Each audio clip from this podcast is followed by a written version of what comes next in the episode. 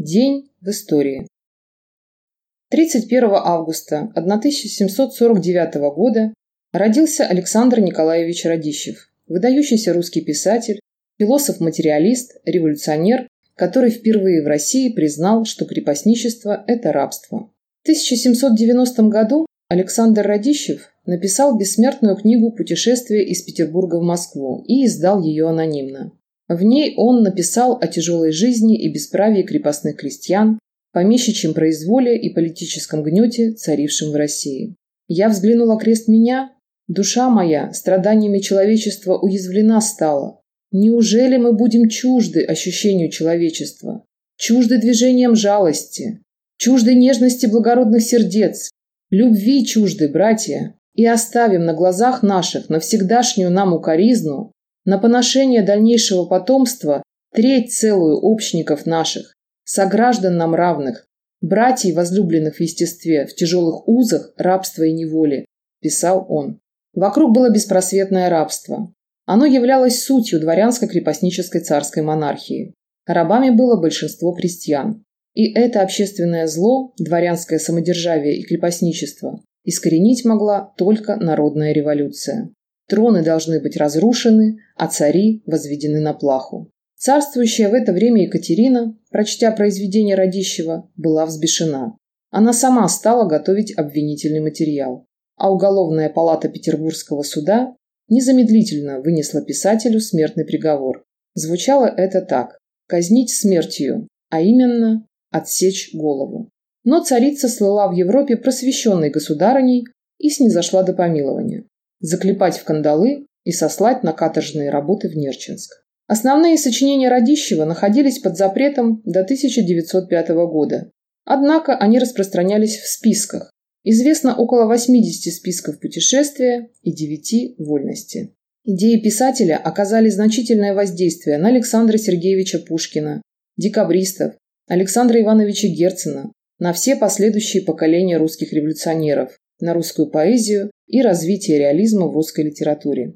Руководители революционных рабочих всех стран с жадностью изучают поучительнейшую историю рабочего класса России. Его прошлое, прошлое России, зная, что кроме России реакционной, существовала еще Россия революционная, Россия Радищевых и Чернышевских, Желябовых и Ульяновых, Халтуриных и Алексеевых. Все это вселяет, не может не вселять, в сердца русских рабочих чувство революционной национальной гордости, способное двигать горами, способное творить чудеса, писал Иосиф Виссарионович Сталин в статье товарищу Демьяну Бедному. 31 августа 1853 года родился Алексей Алексеевич Брусилов, русский военачальник и военный педагог, генерал от кавалерии, генерал-адъютант, в советское время главный инспектор кавалерии РККА. Во время Первой мировой войны командующий Юго-Западным фронтом. В июне 1916 года он провел успешное наступление Юго-Западного фронта, так называемый Брусиловский прорыв, применив при этом неизвестную ранее форму прорыва позиционного фронта, заключавшуюся в одновременном наступлении всех армий. Главный удар в соответствии с планом, разработанным Брусиловым, был нанесен 8-й армией под командованием генерала Каледина в направлении города Луцка. Прорвав фронт на 16-километровом участке Носовичи-Корыта, русская армия 25 мая заняла Луцк, а ко 2 июня разгромила 4-ю австро-венгерскую армию эрцгерцога Иосифа Фердинанда и продвинулась на 65 километров. За успешное проведение этого наступления Алексей Алексеевич Брусилов большинством голосов Георгиевской думы при ставке Верховного главнокомандующего был представлен к награждению орденом Святого Георгия второй степени. Однако император Николай II не утвердил представление. Во время февральской революции Брусилов поддержал смещение Николая и приход к власти Временного правительства. Он был горячим сторонником создания так называемых ударных и революционных частей. С 1920 года генерал Брусилов в Красной армии, с мая 2020 года он возглавлял особое совещание при главнокомандующем всеми вооруженными силами Советской Республики, вырабатывавшее рекомендации по укреплению Красной Армии. С 2021 года председатель комиссии по организации допризывной кавалерийской подготовки. С 23 года состоял при Военсовете для особо важных поручений. в 23-24 годах инспектор кавалерии. Алексей Алексеевич Брусилов скончался 17 марта 1926 года в Москве от воспаления легких в возрасте 72 лет. С 31 августа по 2 сентября 1918 года Всероссийская чрезвычайная комиссия ликвидировала заговор Локкарта, заговор трех послов, крупный контрреволюционный заговор, организованный летом 1918 года главой специальной британской миссии Робертом Локкартом совместно с французским послом Жозефом Нулансом и американским послом Дэвидом Фрэнсисом в целях свержения рабоче-крестьянской власти в России. Посольства Англии, Франции и США были превращены в центр антисоветской деятельности. При их содействии и денежной поддержке возник ряд контрреволюционных организаций, с помощью которых заговорщики пытались вести враждебную агитацию в войсках Красной Армии и подготавливали в Москве и ряде других городов контрреволюционные выступления и мятежи. В августе 18 года ими был разработан план захвата Кремля и ареста членов советского правительства. В заявлении Народного комиссариата по иностранным делам от 6 сентября 1918 года отмечалось, что в то время как английские и французские войска продвигаются по территории РСФСР для поддержки открытых мятежей против советской власти, дипломатические представители этих держав внутри России создают организацию для государственного переворота и захвата власти. Опубликовано в документах внешней политики СССР в 1957 году. 31 августа 1919 года подводная лодка «Пантера» под командованием Александра Николаевича Бухтина потопила английский эсминец «Виктория». Произошло это в Финском заливе. На эсминце находился вражеский десант, который собирался высадиться в Кронштадте и направиться в и так уже задавленный со всех сторон интервентами Петроград. Это была первая серьезная победа русских советских моряков-подводников. Английский флот, господствующий в это время на море, после гибели Виктории покинул Финский залив. В этот же день основана Коммунистическая партия США, а советское правительство предложило Эстонии мир, подтверждая безусловную ее независимость. 31 августа 1919 года войска РККА покинули Киев. В город, над мостами которого Украинская Народная Республика не успела установить контроль, вошла добровольческая Белая армия. После инцидента на Думской площади командование галичан, занявших центр Киева, дало согласие на вывешивание бело-сине-красного флага рядом с сине-желтым, но петлюровский полковник Сальский сорвал его в присутствии белогвардейцев. Белые выбили как петлюровцев, так и галичан из города. События 31 августа привели к скорому разрыву в сохранявшей лишь формальное единство армии УНР.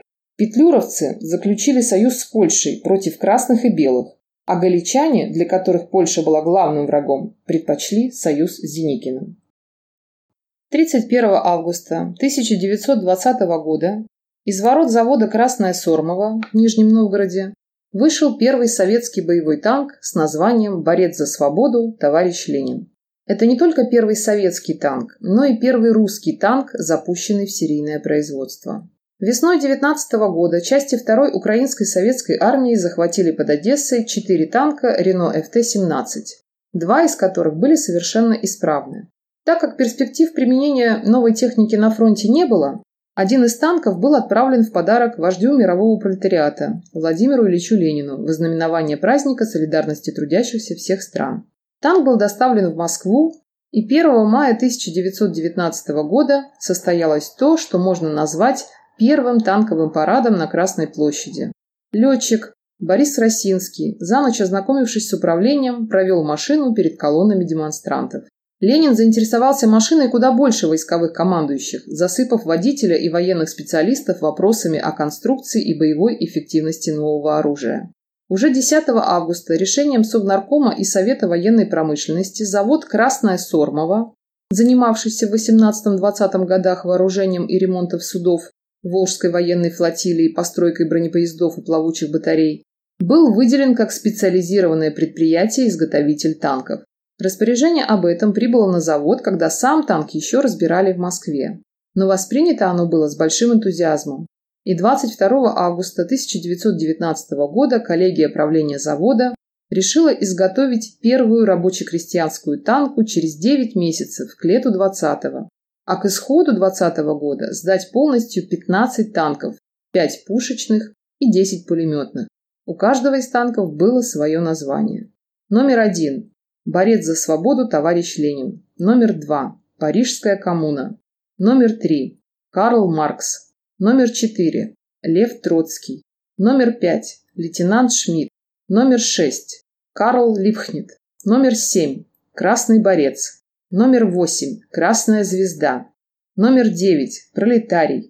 Номер десять – Свободная Россия. Номер одиннадцать – Черноморец. Номер двенадцать – название неизвестно. Номер тринадцать – Буря. Номер четырнадцать – Керчь. Номер пятнадцать – Победа. 31 августа 1925 года в ЦИК и Совнарком РСФСР издали декрет о введении в РСФСР всеобщего начального обучения и построения школьной сети. Предельным сроком для введения всеобщего обязательного обучения на всей территории РСФСР считать 1933-1934 учебный год. В ночь с 30 на 31 августа 1935 года Алексей Григорьевич Стаханов за 5 часов 45 минут нарубил 102 тонны угля, выполнив 14 норм. Укрепляли бревнами свод шахты Щиголев и Борисенко. Что же мы знаем из воспоминаний шахтеров бригады Стаханова?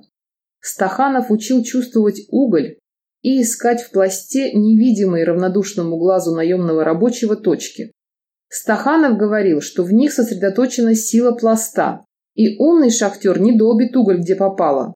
Ударив в эту точку, он освобождает силу пласта, так что тот сам выбрасывает уголь, как взрывом. Стаханов научился видеть эти точки и учил этому других. 31 августа 1939 года произошла ратификация Советско-германского договора о ненападении Верховным Советом Союза СССР. Пакт Молотова-Риббентропа – это гениальное и, по сути, безупречное завоевание советской дипломатии. Советский Союз неоднократно выступал за создание восточноевропейской системы безопасности. Однако все попытки торпедировались правительствами Польши и Германии, встречали противодействие в Лондоне и были окончательно похоронены в результате спецоперации немецких спецслужб, когда был убит французский министр иностранных дел Барту, единственный человек на Западе во власти, выступавший за включение СССР в систему европейской безопасности.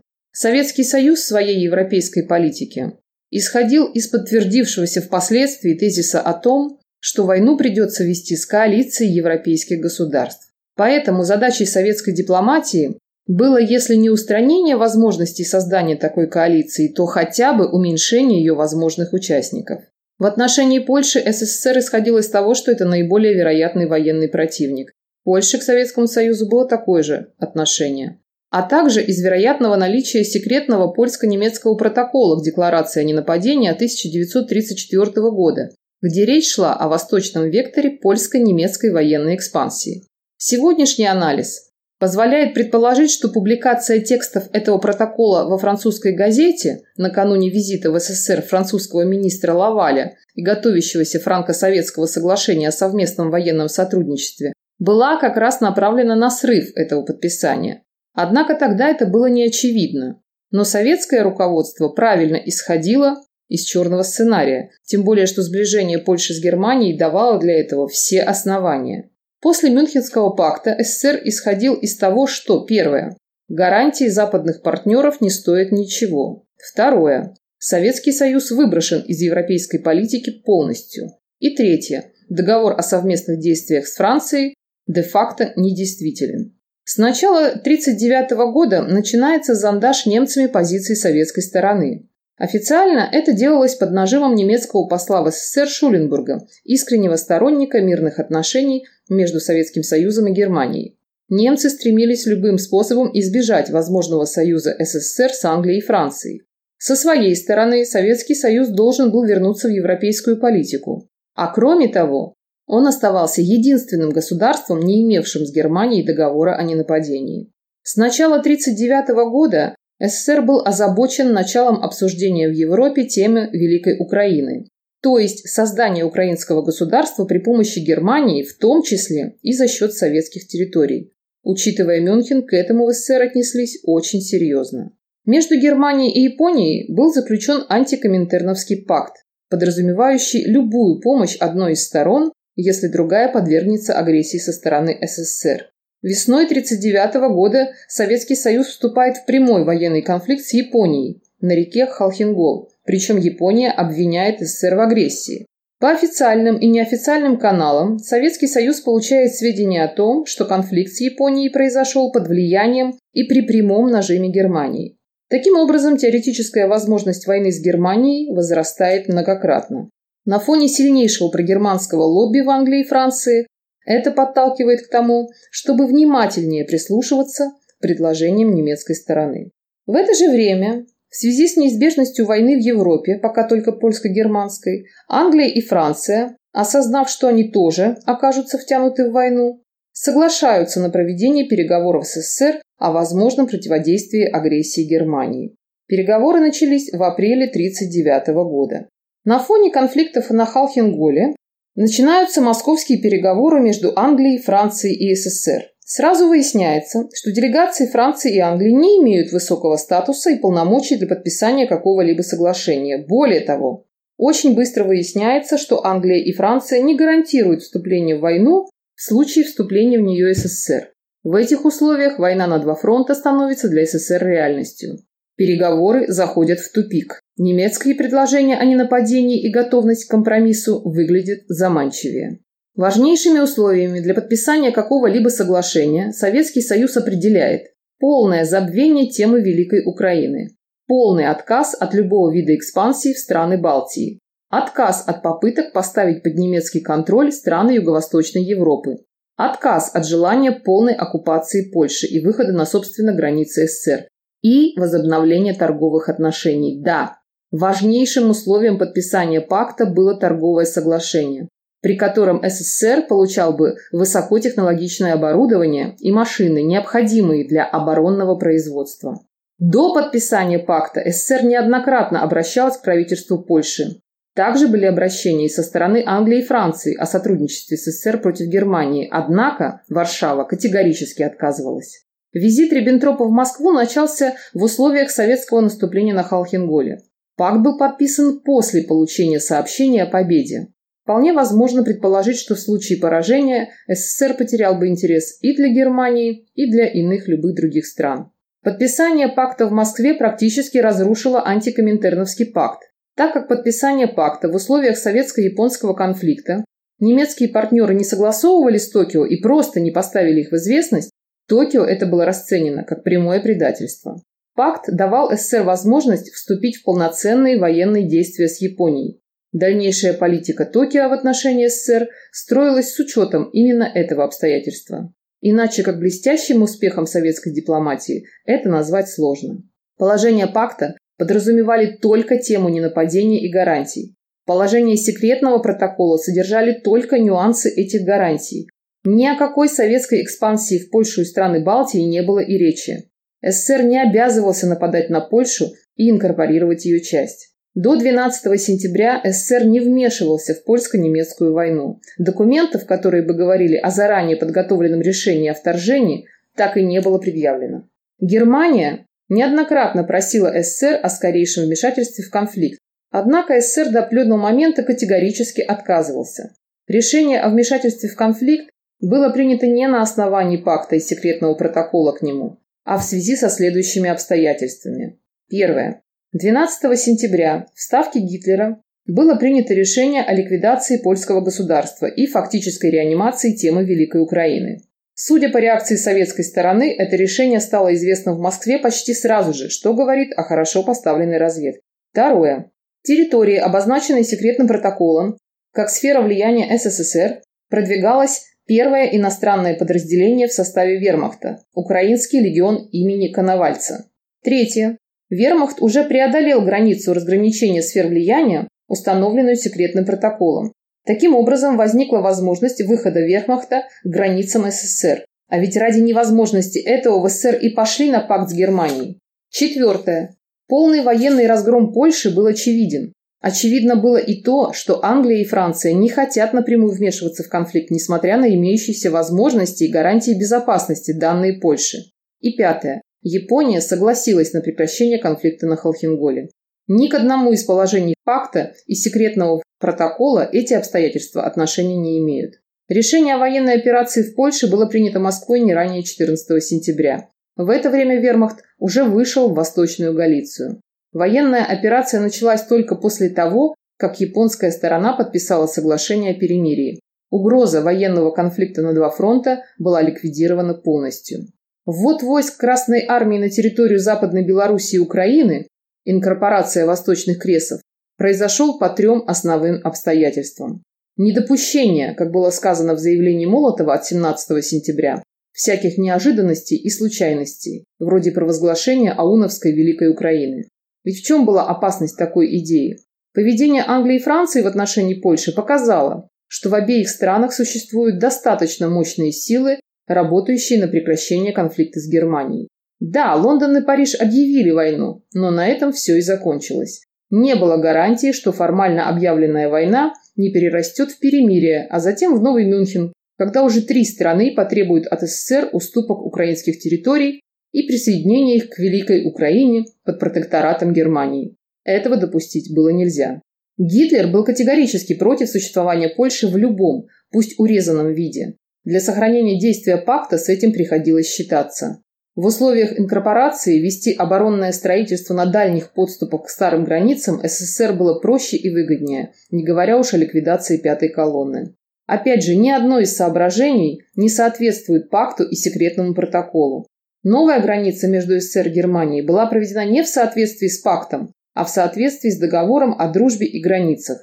Значение новой границы лучше всех оценил Черчилль, который сказал, что тем самым открыт второй фронт против Германии. А американский корреспондент Вермахте летом 41 года, тогда США еще не воевали, написал в репортаже, что на каждый шаг Германии русские отвечали контршагом, отодвигая опасность от своих границ. 31 августа 1941 года в Архангельск прибыл первый английский конвой с военными грузами. Первый арктический конвой Пику-0, получивший кодовое название «Дервиш», покинул порт Рейкьявика 21 августа. В его состав входили шесть британских транспортных судов и одно советское. Их безопасность обеспечивали семь тральщиков и два эсминца. Благополучно достигнув Архангельска 31 августа, Транспорты выгрузили на берег 15 истребителей «Харрикен», около 4000 глубинных бомб, несколько десятков грузовиков, а также тонны каучука, шерсти и всевозможного обмундирования. До конца 1941 года наши западные союзники своих обязательств не выполнили. Из 800 самолетов, обещанных Англией, фактически было прислано 669. Танков вместо 1000 всего 487. Танкеток вместо 600 только 330. США за 9 месяцев, начиная с октября 1941 года, из 900 бомбардировщиков поставили 267, из 900 истребителей 278, из 2250 танков 783, из 85 тысяч автомашин 16,5 тысяч. Часть вооружения составляла устаревшая техника. Истребители «Харрикен», например, вместо «Спитфайров» и «Аэрокобр». По качеству поставок Иосиф Виссарионович Сталин в письме президенту Рузвельту от 8 ноября 1941 года вынужден был отметить, танки, артиллерия и авиация приходят в плохой упаковке. Отдельные части артиллерии приходят в разных кораблях, а самолеты настолько плохо упакованы, что мы получаем их в разбитом виде. Всего с 1941 года по 1945 в советские порты прибыл 41 конвой, ушло из них 36. Корабли Северного флота для защиты конвоев совершили 838 выходов в море.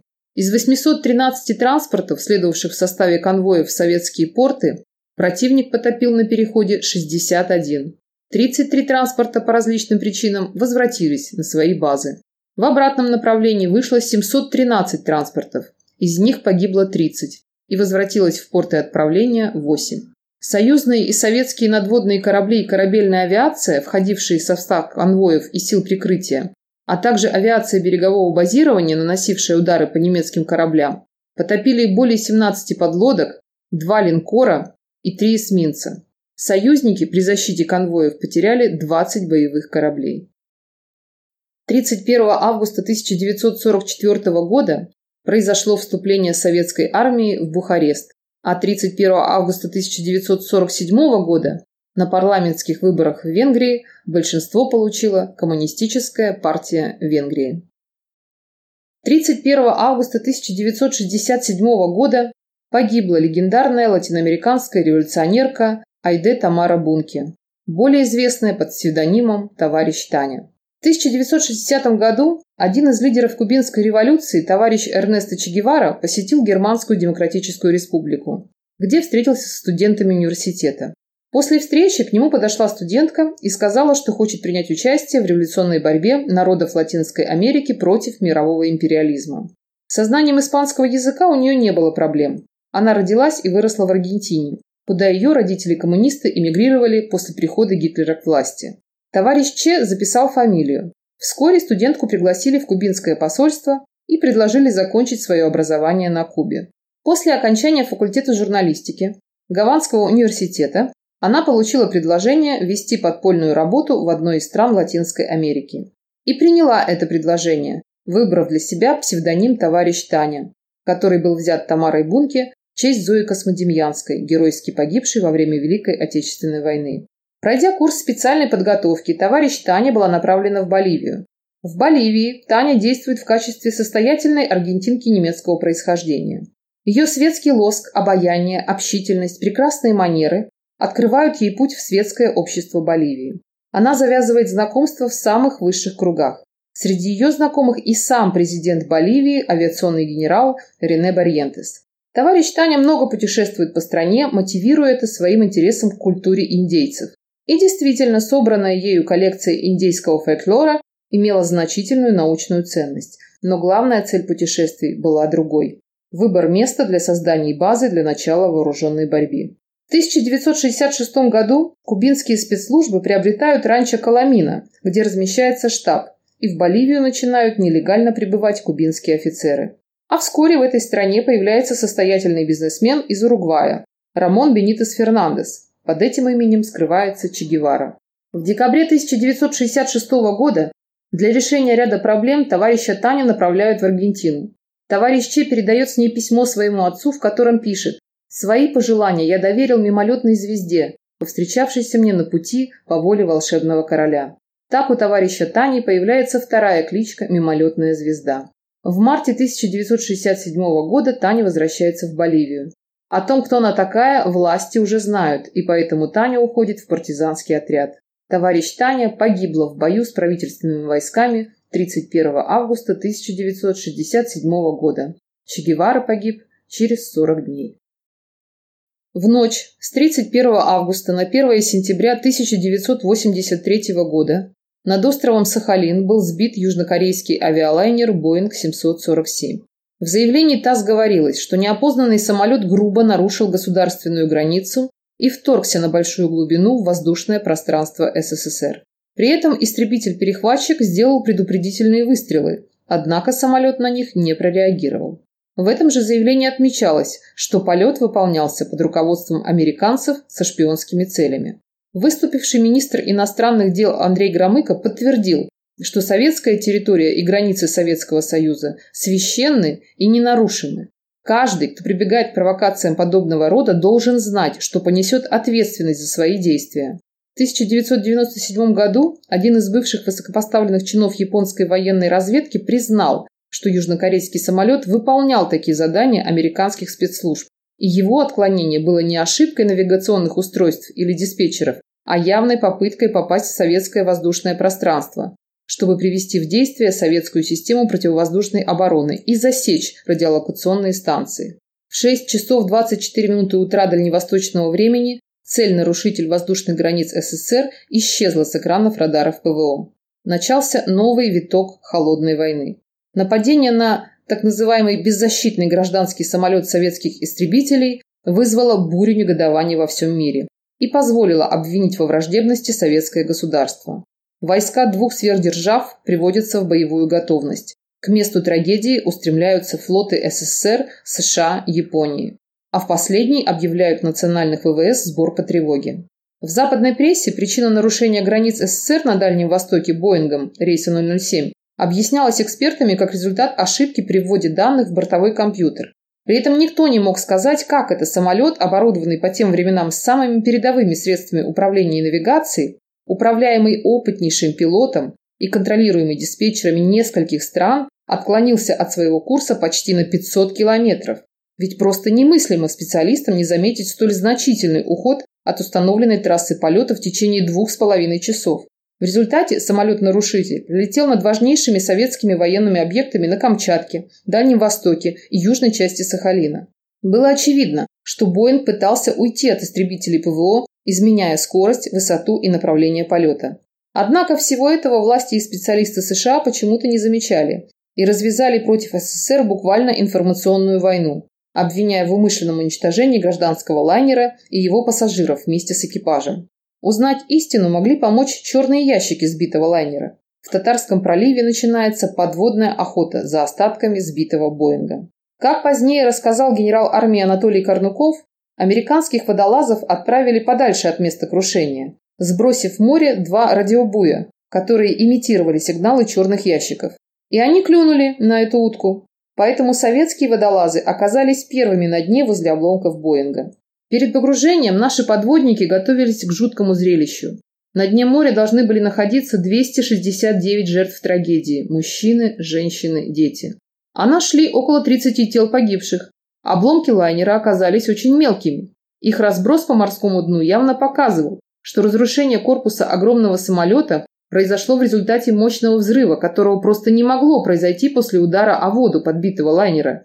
Обычно после таких авиакатастроф на дне находятся Большие фрагменты фюзеляжа, оборудования, крыльев. В отношении пассажиров Боинга я абсолютно убежден в том, что их в лайнере не было, говорил генерал армии Анатолий Корнуков.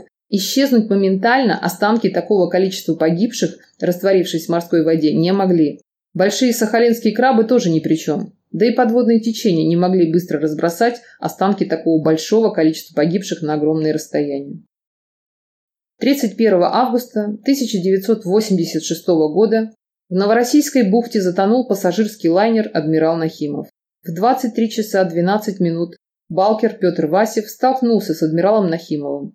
Лайнер получил большие повреждения корпуса, вода хлынула в открытые иллюминаторы, и в течение 7-8 минут он затонул. В результате катастрофы погибли 423 человека, в их числе 359 туристов и 64 члена экипажа.